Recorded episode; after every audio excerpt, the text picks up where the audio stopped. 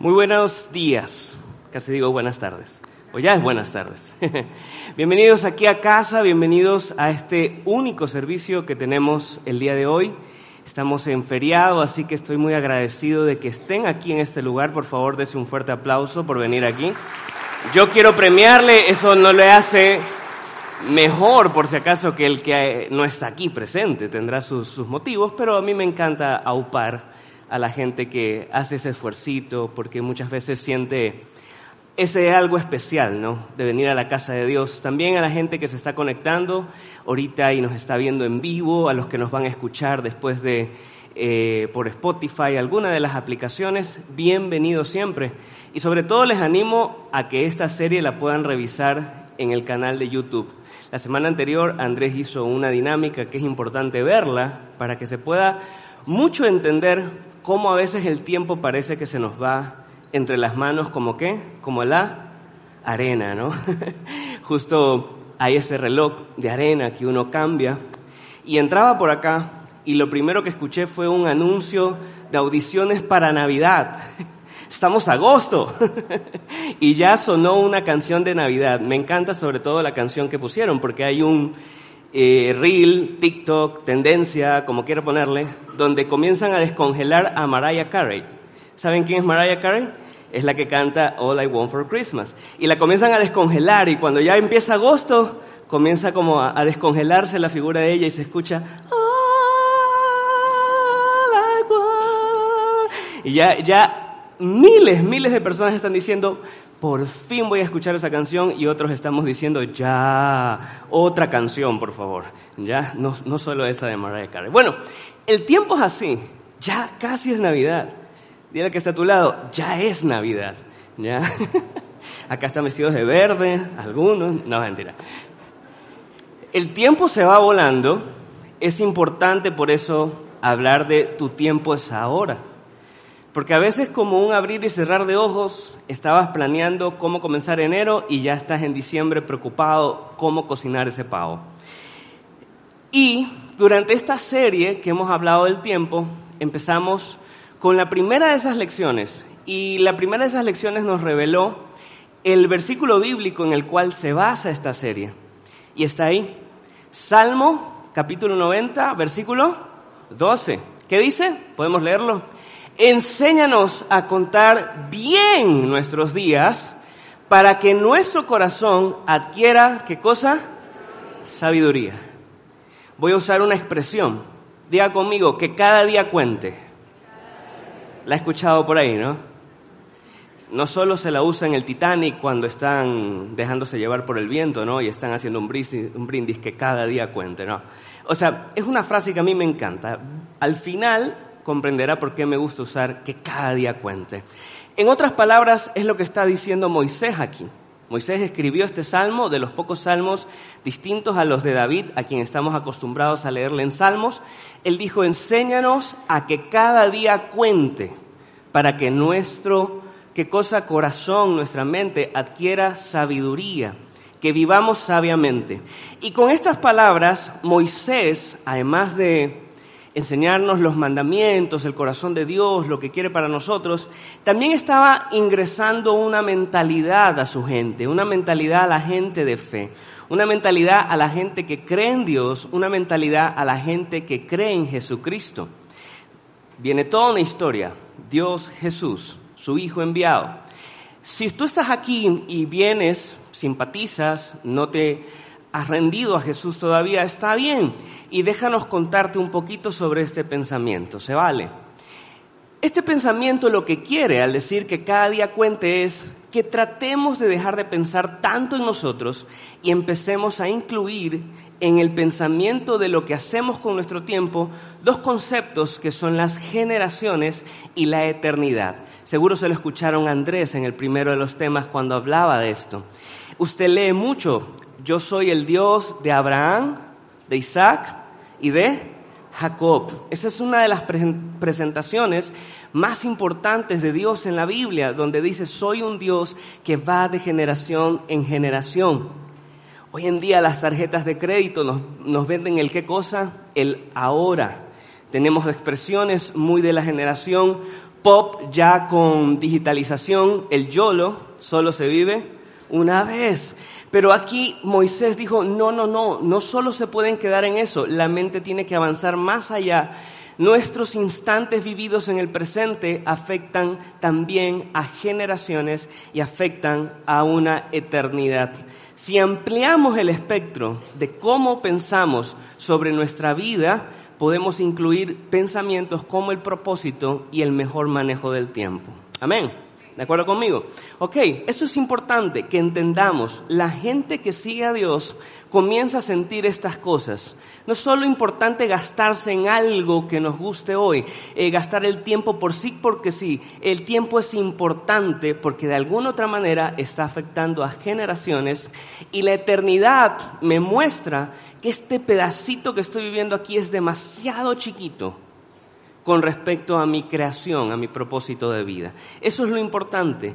Entonces recuerde eso, piense en generaciones, piense en eternidad y cada minuto contará. Cada momento contará.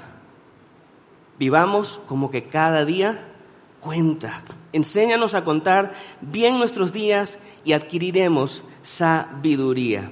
Me gusta eso también porque con este concepto, y es algo que yo aprendí ya en su totalidad, desde la pandemia hacia acá, que fue mi cambio a esta iglesia, aprendí que muchas veces el cristianismo cultural que estamos viviendo está centrado en mi historia. Yo quiero enterarme cómo Dios puede afectar mi historia. Mi historia está caída. Dios llega, lo recibo y levanta mi historia. Pero muchas veces ese cristianismo cultural que estamos recibiendo deja de lado que lo importante no es nuestra historia, sino el lugar que tenemos en la historia. Una cosa es mi historia, otra cosa es la historia. Y nuestras vidas cambian y nuestra comprensión del tiempo y cómo lo usamos cambia cuando entendemos que somos parte de la historia. La historia de Dios con la humanidad la historia del Dios que quiere reconciliar a la humanidad consigo. Eh, es muy probable que eventos como lo que estamos viviendo, quizás escucharon un mensaje al inicio, no lo sé, eh, no, no, llegué en ese momento, pero el pastor nos dejó un mensaje, Andrés dejó un mensaje sobre los tiempos que estamos viviendo. Eh, quizás lo pueda ver después cuando lo transmitan en YouTube, son unas palabras muy importantes, pero sobre todo ahí está esta preocupación, la incertidumbre de estos tiempos, el miedo que uno siente en estos tiempos y algo que yo he descubierto y, puede ser muy atrevido, pero atrévase a ser atrevido conmigo, atrévase a ser un poco, eh, la palabra no es indolente, tampoco insensible, sino un poco quieto, yo diría, un poco tranquilo, y usted será como Pablo muchas veces, porque Pablo también vivió tiempos como los que estamos viviendo, pero él igual siguió plantando casas e iglesias, igual siguió haciendo lo suyo, siguió cumpliendo el propósito que Dios le ha dado. Y es porque él se dio cuenta que cuando estamos centrados en nuestra historia, en cómo va mi historia de preocupante, nos llenamos de incertidumbres, nos llenamos de miedo pero cuando mi mente está en la historia del Señor, la historia de Dios, quien creó los cielos y la tierra y que ha hecho todo un plan para la salvación y que ya sabemos que el enemigo ha sido derrotado, ¿cómo me siento? Sin incertidumbre, sin miedo. Cuando sé, y esto es una muestra clara, el Apocalipsis como tal, como una carta, no como el libro de los secretos y para saber el futuro.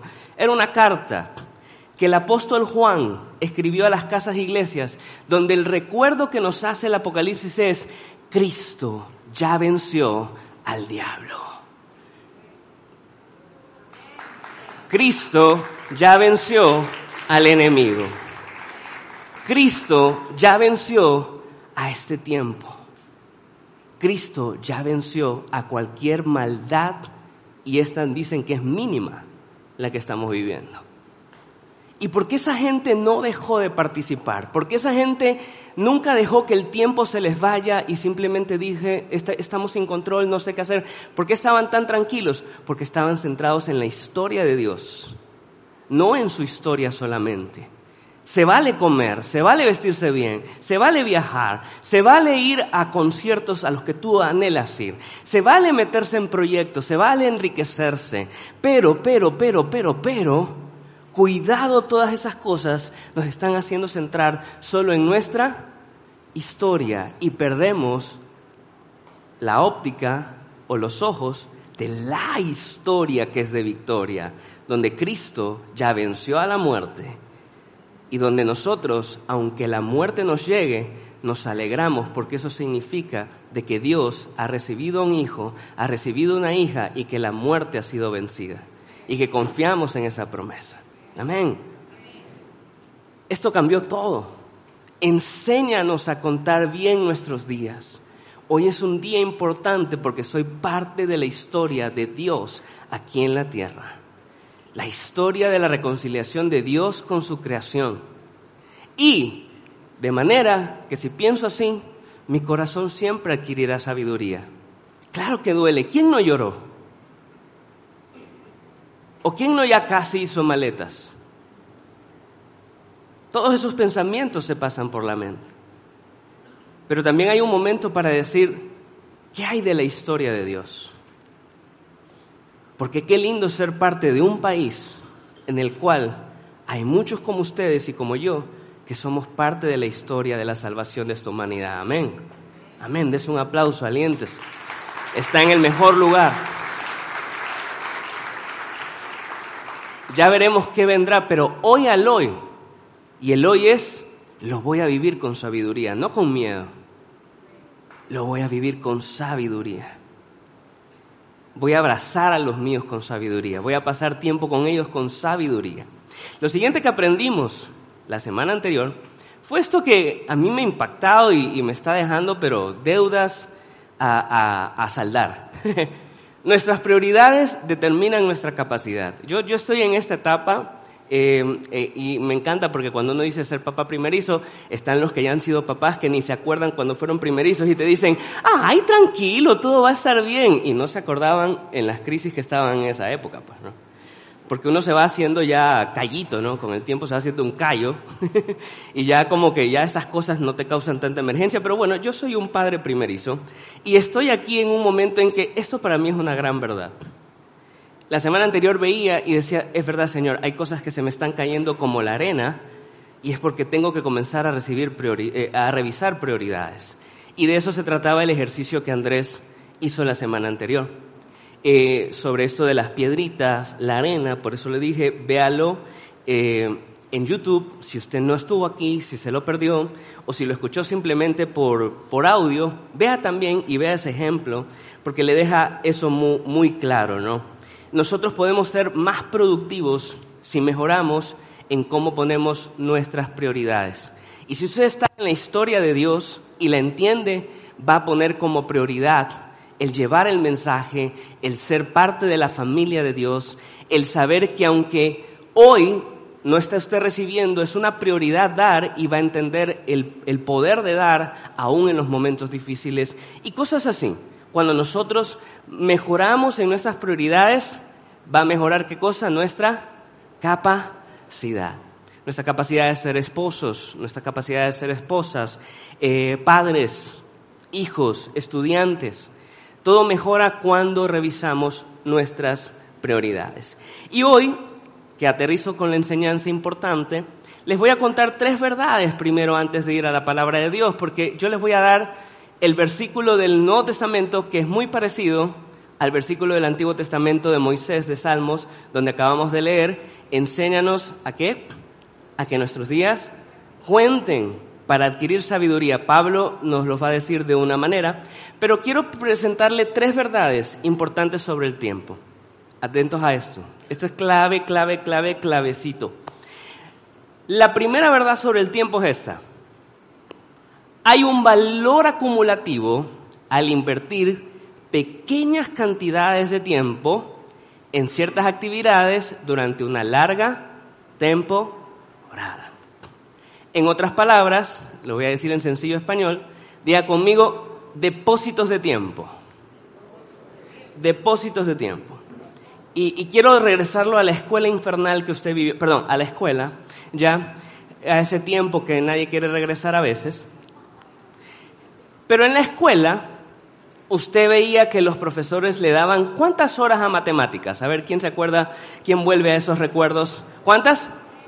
Tres, ¿no? Mínimo tres. Nunca la miserable matemáticas recibía dos horas. Era como un insulto, ¿no? En cambio, a las ciencias naturales, una hora. Uno quería ver los pajaritos, quería aprender cosas más animadas, ver dibujitos y una hora y se acababa, ¿no? ¿Cuánto duraba el recreo? Media hora. ¡Qué salvajes! Gente mala, sin corazón. Tres o cuatro horas de... Y peor cuando te decían, hay que reponer matemáticas. Y le prestaban al otro profesor. ¿Les pasó alguna vez? ¿Sí?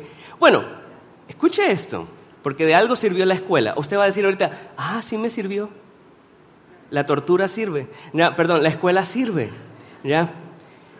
Aunque usted no lo crea, la intención no solo era cumplir horarios para algún día meterte en la cabeza a ser un trabajador. No se vaya por ese lado conspiranoico. Váyase por este otro lado conspiranoico. Te estaban enseñando que a veces no puedes más dedicar tiempo a algo porque no lo puedes resolver. ¿Se entiende? A veces de nada sirve meterle cuatro horas a algo donde estoy estresado, cuando es mejor decir, hasta aquí llegué y paso a otra cosa. Pronto vuelvo a esa. La reagendo. La pongo para más tarde. Quizás me estoy dando cuenta que le estoy dedicando tanto tiempo a la bola de nieve grande y no a la chiquita y la grande se sigue haciendo grande, ¿y qué pasa con la chiquita? Se vuelve grande. Algunos piensan así, si le dedico más tiempo a matemáticas, que es la difícil, no importa porque en naturales paso a yapa. ¿Y qué sucede después? Te quedas en las dos por, perdón, casi digo una palabra que no debía decir.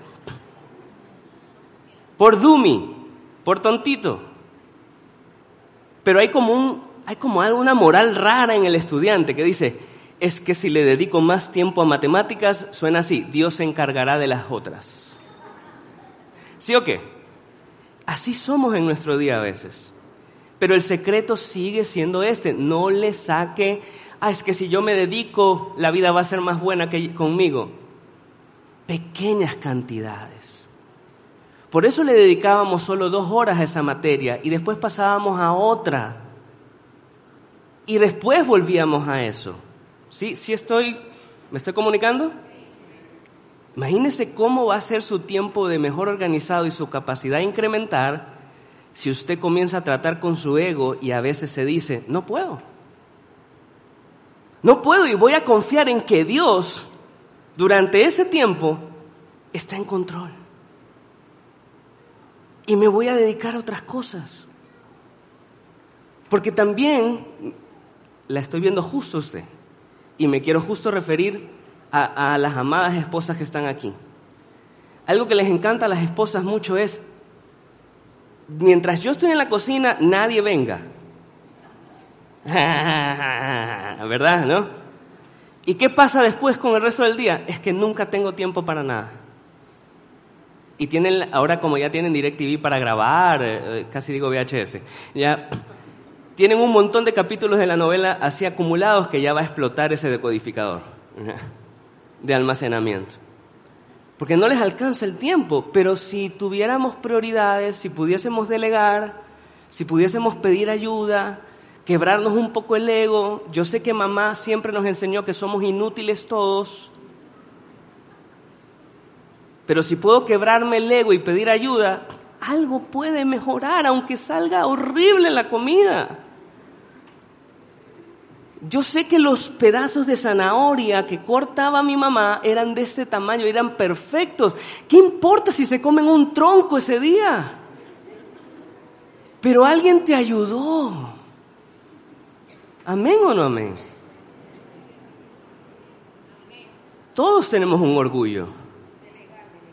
Delegar. Nos duele la vida. Y, y, lo dejo ahí porque me explayaría en muchas cosas, pero sí, sí me estoy comunicando. Hay un valor acumulativo en invertir pequeñas cantidades de tiempo en ciertas actividades durante una larga temporada. Para estudiar para un examen, Tiempo pequeño, tiempo pequeño, tiempo pequeño. Si quiero meterme todo el tiempo en la noche anterior, hay dos posibilidades. Fracasas o pasas porque Dios te ama.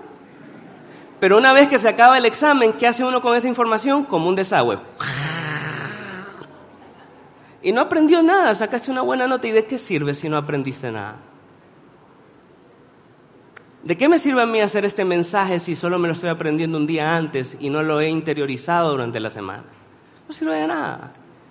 Aquí no venimos a cumplir tareas, venimos a crecer.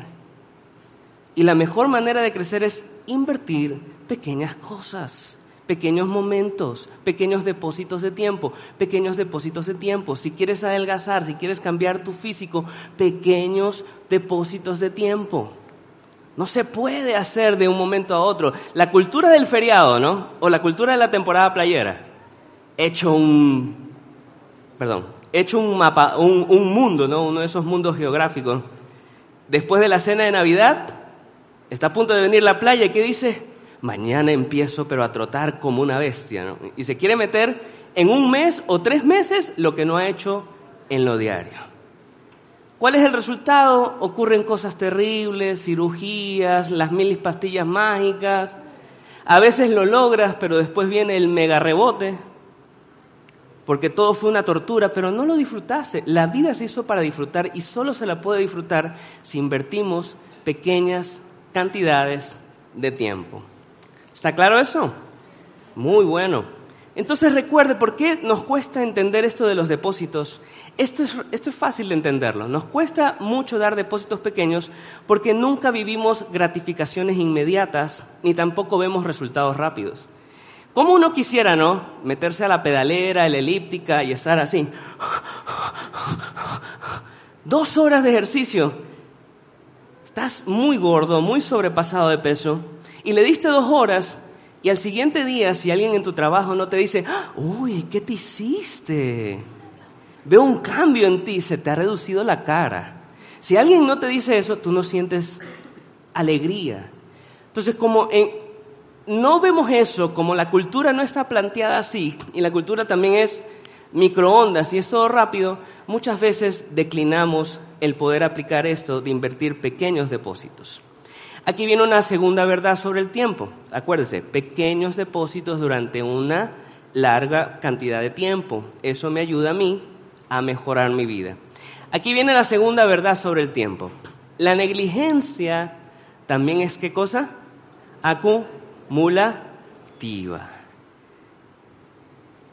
Y ahí viene ese consejo para las parejas que normalmente dicen, mejor no hablemos para no discutir y así vamos a salvar el matrimonio. No, las cosas se arreglan hablando. No hablar es negligencia. ¿Qué pasa cuando no hablamos? Se acumula. ¿Y qué pasa cuando nos acumulamos? Explotamos. Y aquí hay otra forma de poner la negligencia en el tiempo. A veces hay generaciones anteriores, generaciones que no invirtieron bien en sus riquezas, que no invirtieron bien en la inteligencia eh, económica, y las generaciones venideras terminan pagando su negligencia con respecto a la parte financiera.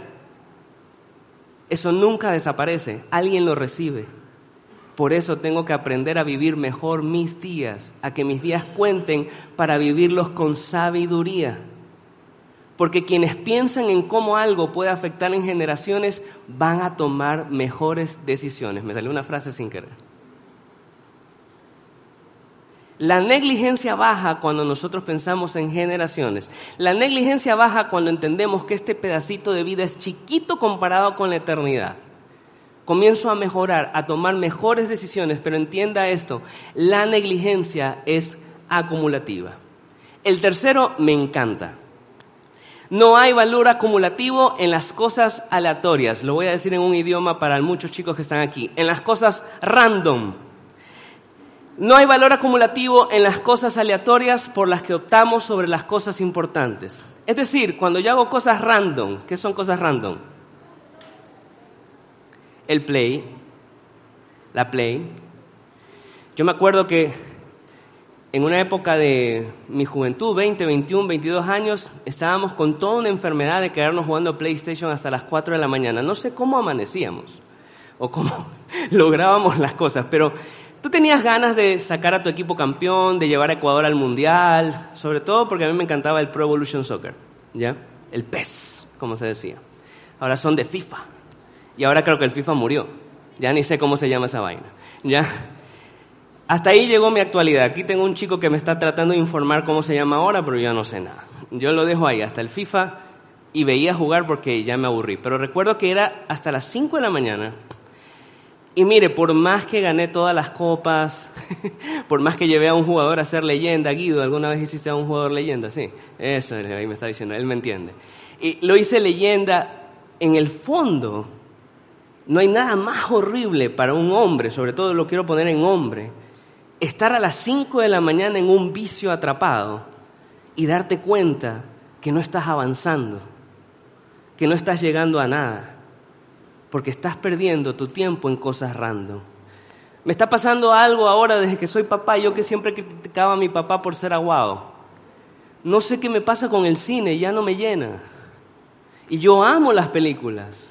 No sé si las películas están malas o tengo otra edad. Ya, no sé.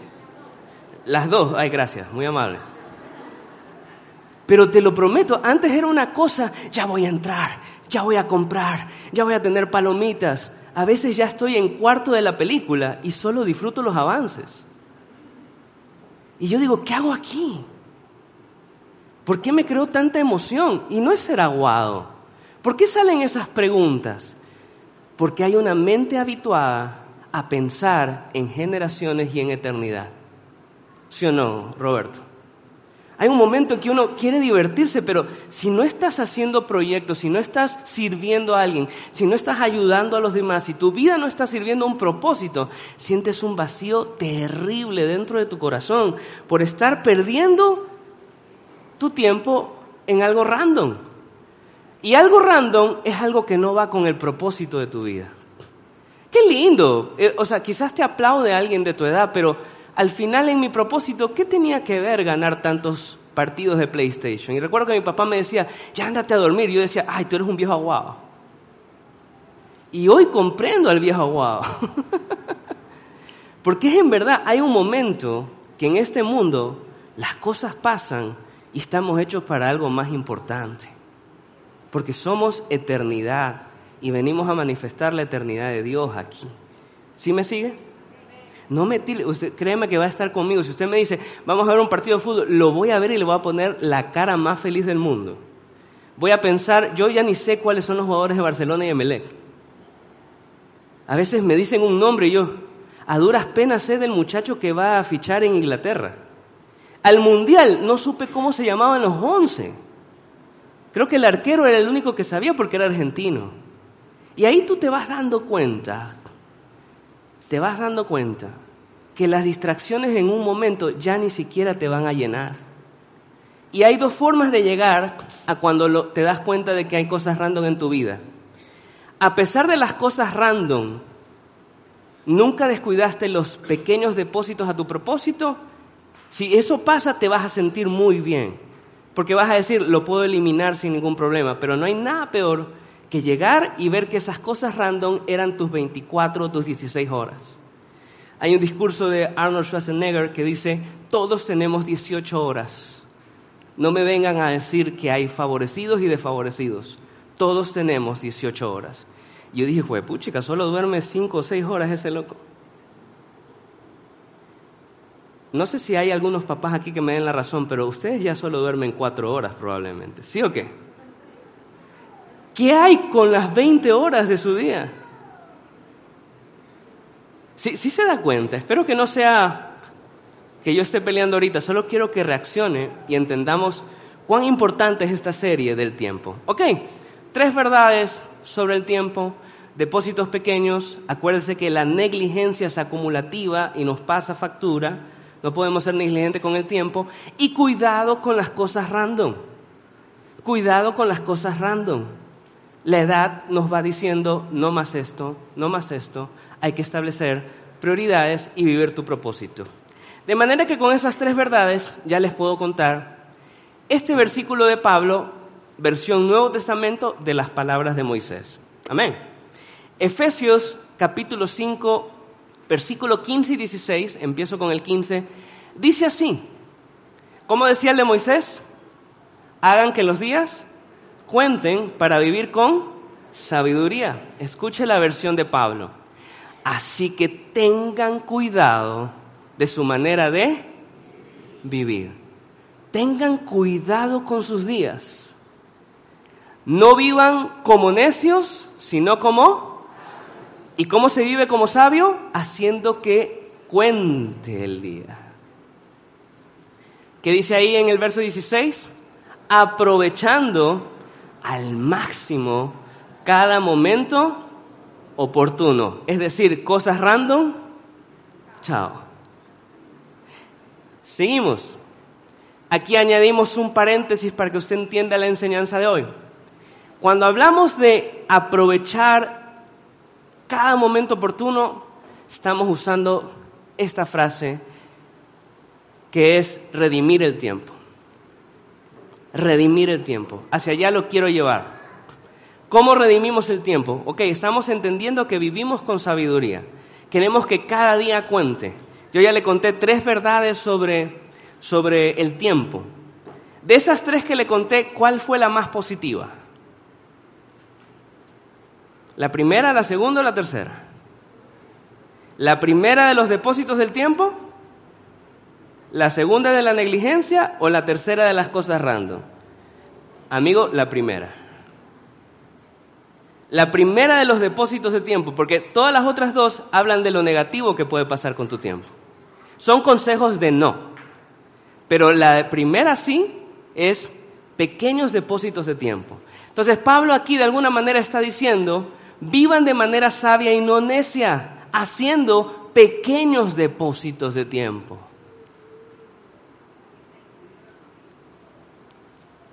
Seguimos en el verso 16, la última parte, y esta me gusta, y siempre me marcó esta frase de este versículo. ¿Por qué? Porque hay que vivir con sabiduría aprovechando el tiempo. Vuelvo a decirlo, ¿por qué? Porque los días son... ¿Qué día estamos viviendo hoy en día? Es re malísimo. pero, pero mira, sienta la negatividad conmigo. Este es un momento de ser negativo. Son días malos, malísimos. ¿Cuál es la alerta entonces? A, a pro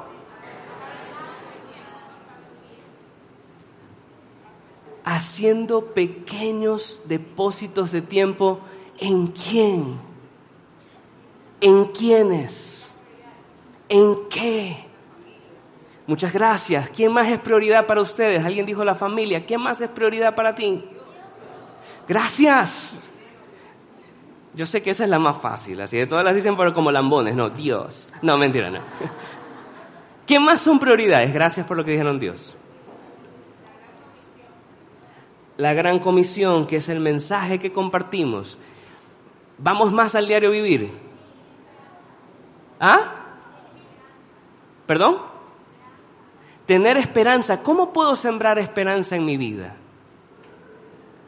Haciendo pequeños depósitos para dejar de ver lo que no me trae esperanza. Quizás leyendo algo más esperanzador porque si espero esperanza y he sido negligente, sí hubo un depósito de mi tiempo en algo que no me daba esperanza. Si, me sigue hasta ahí, está súper claro.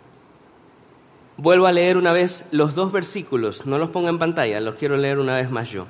Así que tengan cuidado de su manera de vivir, no vivan como necios, vivan como sabios, aprovechando al máximo cada momento importante, cada momento oportuno, ¿Por qué? Porque los días son malos. Los días malos no solo se ven en lo que está pasando a nuestro alrededor como una advertencia. Los días malos también son como una cultura que tenemos a nuestro alrededor. Y es la cultura que nos dice lo siguiente.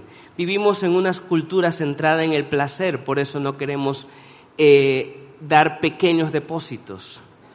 Cuando queremos restaurar una relación padre-hijo, restaurar una relación matrimonial, nos cuesta porque no vemos placer inmediato, porque no vemos resultados inmediatos. Estamos rodeados de una cultura de desconexión.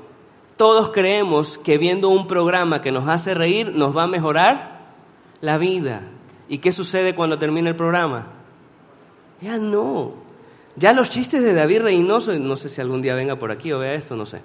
Pero ya los chistes de David Reynoso ya no te dan la gracia de antes. ¿Miento o digo verdad? En algún momento todos nos matábamos de risa, pero hoy yo no sé. O yo soy una persona amargada o qué está pasando. Sea sincero, soy una, parezco una persona amargada. Ay, gracias. no. Pero vuelvo y repito, vuelvo y repito. Vivimos en una cultura donde nos han hecho pensar que desconectarnos es un depósito. Tanto así que algunos tenemos traumas tan fuertes que a veces la desconexión viene por el lado de la comida. ¿Verdad? Usted solo es feliz cuando está comiendo. Me encantan los papás que dicen, el único momento en que yo quiero y puedo tener paz es cuando estoy comiendo. Es como un oso, ¿no? el oso ya tiene su presa y quiere disfrutar. Y con la televisión prendida. Como un... Eso no es vivir. Eso es desconectar. Eso no es propósito. Eso es ser lo que Dios no te mandó a hacer. Perdona que lo diga así. Y yo disfruto eso. Créeme que para mí la comida es como un momento tan feliz. Pero cuando ya siento que es lo único que me está dando alegría, tengo que revisar prioridades. Estoy siendo negligente, estoy en cosas random. Yo voy a emitir un, un comentario antes que se me acabe el tiempo. Pero Pablo era una locura. Pablo nos molestaría a todos. El apóstol Pablo nos irritaría. Yo no sería amigo de Pablo. Pablo llegó a dar consejos a personas donde decía, el viudo no se case. ¿Por qué cree que daba esas recomendaciones? ¿Porque es malo casarse? Claro que no. Los hombres dicen, por favor. Es lo más lindo casarse, pero para un viudo volverse a casar en la mente de Pablo era perder el tiempo. ¿Y Pablo era amargado, era aguado? No creo, pero él tenía una urgencia en su corazón y una prioridad que era la historia de Dios salvando al mundo. Y eso le llevó a dar esos consejos. La persecución de esos días hacía pensar que no valía la pena casarse porque la esperanza de vida era mínima. Sí, sí, sí me entiende, ¿no? Yo no estoy diciendo ahorita, viudos aquí se fregaron, nunca se casarán. Ese no es el consejo. Pero Pablo dice, casarse de nuevo cuesta. ¿Sabes por qué? Porque antes cuando tú tenías 20 o tenías 15, tenías más energía para enamorar a alguien. No soy viudo, alguien aquí quizás puede conversar conmigo y darme un cocacho y corregirme, está bien. Pero pienso yo que no enamoras igual a los 40 o a los 48 que cuando tenías 15. A los 48 ya tienes un cerebro de cavernícola como hombre. Ya eres un fósil en los, dulces, en, los sentimientos dulces. Ya ni compones canciones. Ya ahí, te mando la lista de reproducción del Spotify, enamórate. Peor con los tiempos que van cambiando y ahora se enamoran con reggaetón y con un perreo. O sea, a los 50, la generación de ahorita es, ¡ah! Te amo, ¡ah! No van a poder, así que aprendan a enamorar como antes. Yo no sé cómo hacen para enamorarse de alguien mientras están bailando con eso, pero bueno. Sí, sí comprende lo que estoy diciendo. Vivir como sabios, rehacer una vida requiere sabiduría. Y hay que pensar bien en las prioridades. Así que no te sientas solo. El engaño es, estoy solo, no tengo a nadie, quiero ya a alguien. La palabra de Dios te dice sabiduría se vale esperar. Ok, sigo. Preguntas importantes. después de haber meditado todo esto? ¿Dónde necesitas comenzar a hacer constantes depósitos de tiempo? ¿Dónde los necesitas? Es una pregunta que nos tenemos que hacer. Porque me he dado cuenta que si hago pequeños depósitos, algo va a cambiar. Tenemos que llegar a nuestras casas y anotar, aquí necesito hacer pequeños depósitos de tiempo. En mi oración, empecemos con cinco minutos. Porque a los cinco ya me estoy ruqueando, ¿no? ¿No le ha pasado eso que usted cierra los ojos y dice, Padre, en el nombre de Y créame que no son lenguas, ni musulmán, ni, ni islam, ni nada. Pero a todos nos ha pasado aquí, te cuento, entre más vas cumpliendo años, más te pasa. Pero empiece con pequeños depósitos. Si cuentan, es que no sentí nada, quédate un minutito más. No importa si no sientes nada, no importa si no ves resultados.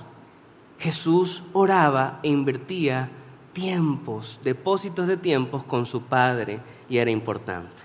La familia, ¿verdad? En mi trabajo estaba muy desconectado. He dejado que el móvil esté muy presente porque necesito entretenimiento. Hay un TikTok más para estar alegre y poder trabajar. ¿Y cuánto sucedió? Que ya ha visto como 200 y ha llenado la memoria descargando como 300. Tengo que contar el nuevo chisme, el nuevo chisme, el nuevo chisme. Mira, Luis Miguel regresó. ¡Ay, mi sol! ¿Cuántas horas te cubrió el sol? ¿Te quemaste al menos? Porque ese sol no broncea, al menos invierte tiempo bronce. No, no entendieron. Ok, bueno. ¿Dónde tienes que invertir tu tiempo? ¿Dónde tienes que hacer pequeños depósitos? Siguiente pregunta. ¿Cuál es tu mayor obstáculo? ¿Por qué te rindes rápido? Y tercera pregunta. ¿Qué estás dispuesto a hacer al respecto?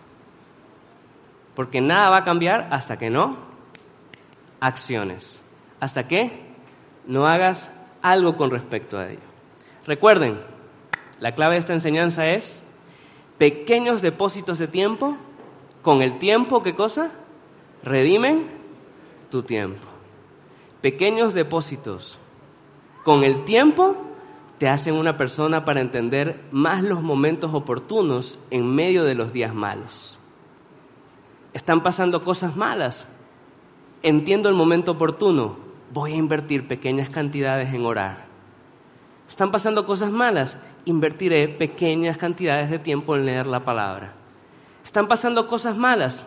Voy a invertir pequeñas cantidades de tiempo para escribir en un lugar en un mundo ideal donde yo tengo todo pagado, donde me han invertido toda la plata que he querido y voy a poner qué es lo que quiero lograr. Escuchó esa última, a mí me sirvió bastante. No soy el mismo desde que hace cinco años me senté un día y dije, a ver, pongámonos atrevidos. En este mundo todo le sonríe a Emilio, todo está pagado, todo está cubierto, tengo una herencia. Me puse cosas así y volé en imaginación. Nunca creí que podía soñar tanto. Y por eso mi vida ha cambiado hasta hoy. Entre esas puse tener un hijo o una hija. Y cuando recibí la noticia, lo sentí como el momento oportuno. Fue en medio de la pandemia. ¿Sí lo entiende? o sea, todo el mundo me dice, tengo una hija. Y en medio de la pandemia, tú sí tienes fe. Y yo lo sentí como el momento más oportuno. Fue preciso, fue perfecto. No me trate como místico, pero lo soñé hasta dos días antes de la noticia. Sentí hasta eso que cuando vi a mi esposa dije, a ti te pasó algo. No sé, me porté como esas abuelitas que te leen todo, ¿no? Hasta eso uno siente, se siente más, está como más. Pasa esto mucho en el fútbol y yo siempre seré un mal jugador de fútbol, pero qué lindo cuando uno ve un jugador que la bola va así, ¿no? ¿Ha visto esto? Esto, pasa muchas veces en el fútbol. Les tiran un balón alto y solo hacen así la pisan y automáticamente dan un pase. Son personas que han practicado tanto el control de los tiempos que mientras usted y yo estamos así, ah, ah, yo, yo, ah, Ellos ya han hecho así. Me voy a humillar con lo que voy a decir, y ustedes lo saben. Usted tiene que ser como Messi con el tiempo. No lo entendieron. Ese tipo ya tiene todo visto antes de que la bola le llegue. Revise las jugadas de él y va a ver que él está siempre así. Ya lo ha visto todo. Para los de la generación anterior, Alex Aguinaga era una persona así. Cuando uno practica sabiduría y mete estos conceptos y maneja mejor su tiempo, comienza a ver más oportunidades que otras personas. Póngase de pie. Voy a leer por última vez el versículo y quiero llevarle una reflexión que Dios puso en mi corazón. Efesios 5, 15, 16, lo leemos todos una vez más para que no se nos olvide. Así que tengan cuidado de su manera de vivir. No vivan como necios, sino como sabios. ¿Qué hace un sabio? Aprovecha el tiempo al máximo, hace que cada día cuente, cada momento oportuno, porque los días son malos y termina espectacular Pablo diciendo, por tanto, no sean necios, insensatos, y no entiendan cuál es la voluntad del Señor. Lo rico de esto es que cuanto mejor te vuelves con tu tiempo, ingresas pensamientos de la eternidad y generaciones, comienzas a entender más la voluntad del Señor en medio de los días malos. Y el mejor consejo que te puedo dar, y para los que vienen por primera vez sobre todo, es que uno puede hacer que cada día cuente cuando hacen algo por ti, como lo hicieron por el soldado Ryan en la película. Hay una escena en Salvando al Soldado Ryan que ya te cuentan toda la película, todo el sacrificio que hicieron porque él vuelva a casa y pueda vivir porque él está en una guerra, todos sus hermanos han muerto, no queda ningún hijo de una señora, ha muerto incluso el jefe de hogar y solo está la señora sola y la ley decía que habría que traer al último que quede, porque no podía morir en la guerra. Y de eso se trata la película Salvando al Soldado Ryan. Un pelotón entero de soldados que pudieran estar peleando algo mejor, ahora tienen que dedicarse a salvar a Ryan. Lo salvan y la película nos lleva a la última escena que es, es, es mi, mi cable a tierra, es, es mi cachetada de ponte serio en la vida. Él llega a la tumba porque va a visitar estos lugares. Yo pude visitar uno de ellos en Washington y está lleno de lápidas de todos los soldados de la Segunda Guerra Mundial y no sé de qué otras guerras más. Pero ahí están.